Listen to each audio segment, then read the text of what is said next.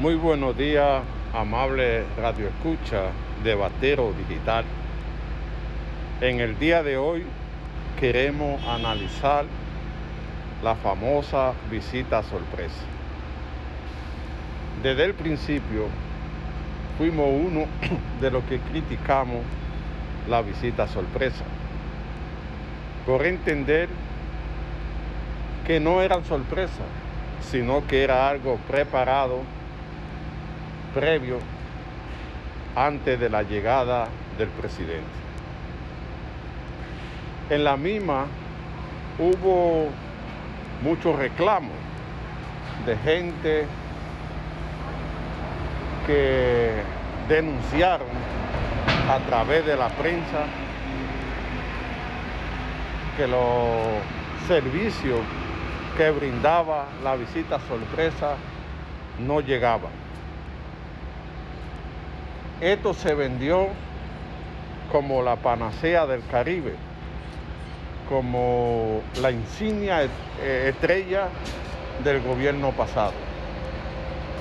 Hoy, la famosa visita sorpresa, según recorre los periódicos, están siendo investigadas.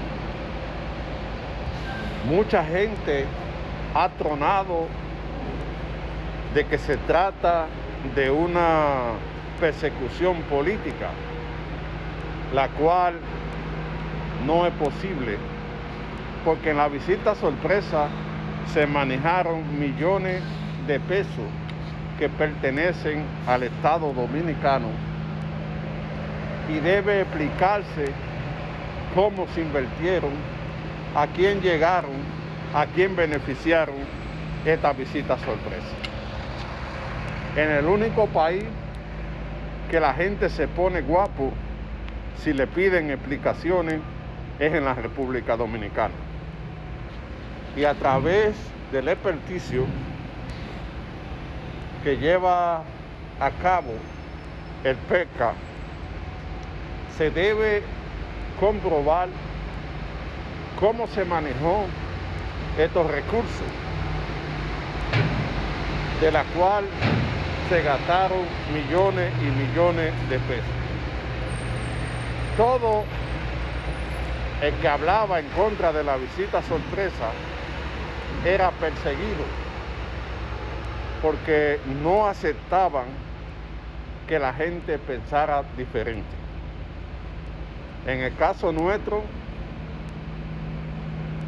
se nos hizo una persecución y hicieron que nuestra página a través de YouTube fuera tumbada.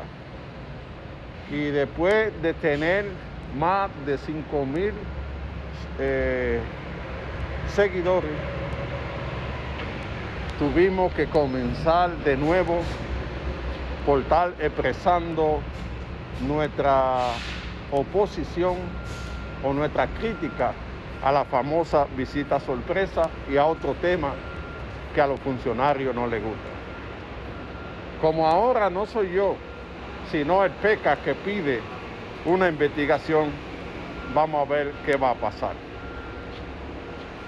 Se debe explicar claramente en qué se gastaron tanto dinero, cuáles fueron los beneficiarios, a qué sectores llegaron porque así debe ser quien, quien maneja recursos debe explicar.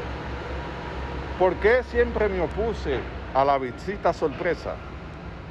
Porque esto endiosa al presidente, donde si no es él que resuelve el problema, nadie lo resuelve. Y yo preguntaba en esa ocasión, ¿Para qué está el Banco Agrícola? ¿Para qué está el INVI? ¿Para qué están los otros, los otros ministerios que para resolver un problemita tenían que llevar al presidente cada domingo en esta visita sorpresa? En un país desarrollado, cada funcionario tiene que hacer su trabajo, porque si no, ¿para qué se le paga? No podemos endiosar a un presidente que para arreglar un camino vecinal tenga que estar presente o tenga que hacerse una bulla como se hacía antes.